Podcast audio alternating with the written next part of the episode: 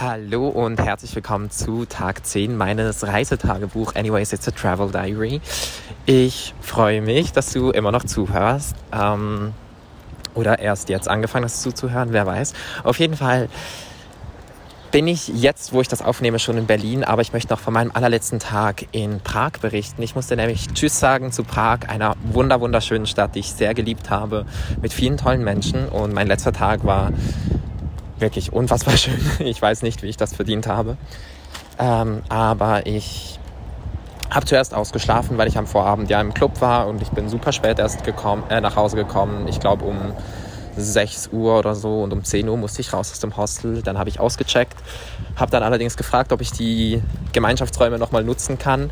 Habe mich da auf dem Sofa geknallt, geschlafen bis etwa 2 Uhr oder 3 Uhr, damit ich ein bisschen erholter war.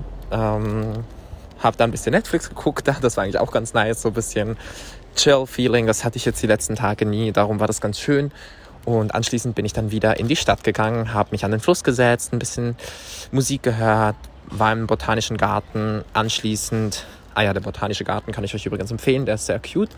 Und anschließend war ich dann in einer Gay-Sauna, was ich eigentlich immer ganz gerne mache beim Reisen, weil das die günstigste Art ist, eigentlich so ein bisschen Wellness zu haben, meistens.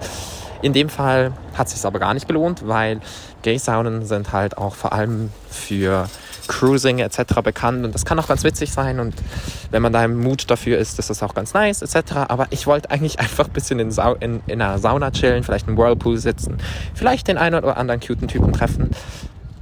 Aber ähm, die ganze Sauna war irgendwie einfach schlecht ausgestattet. Also es hatte irgendwie ein, ähm, es hatte irgendwie nicht so viel. Auf jeden Fall hat sich dementsprechend nicht so gelohnt. Ich war trotzdem einigermaßen entspannt danach, habe ja trotzdem ein bisschen Sauna gemacht und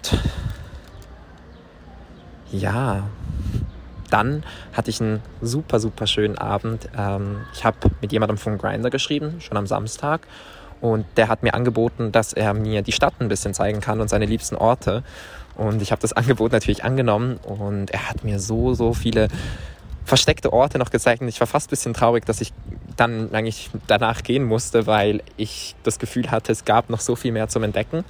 Aber ich werde definitiv zurückgehen nach Prag und mit ihm hatte ich auch eine super schöne Zeit. Er war mega lieb und ich habe dann sogar noch bei ihm geschlafen, bis ich zu meinem Zug musste, was um 6 Uhr morgens war. Und damit habe ich mich eigentlich auch vom Prag verabschiedet. Also irgendwie ein sehr, sehr schöner Abschluss mit einer Tour von einem Local ähm, an geheime Orte. Und ach, ich habe es einfach sehr geliebt.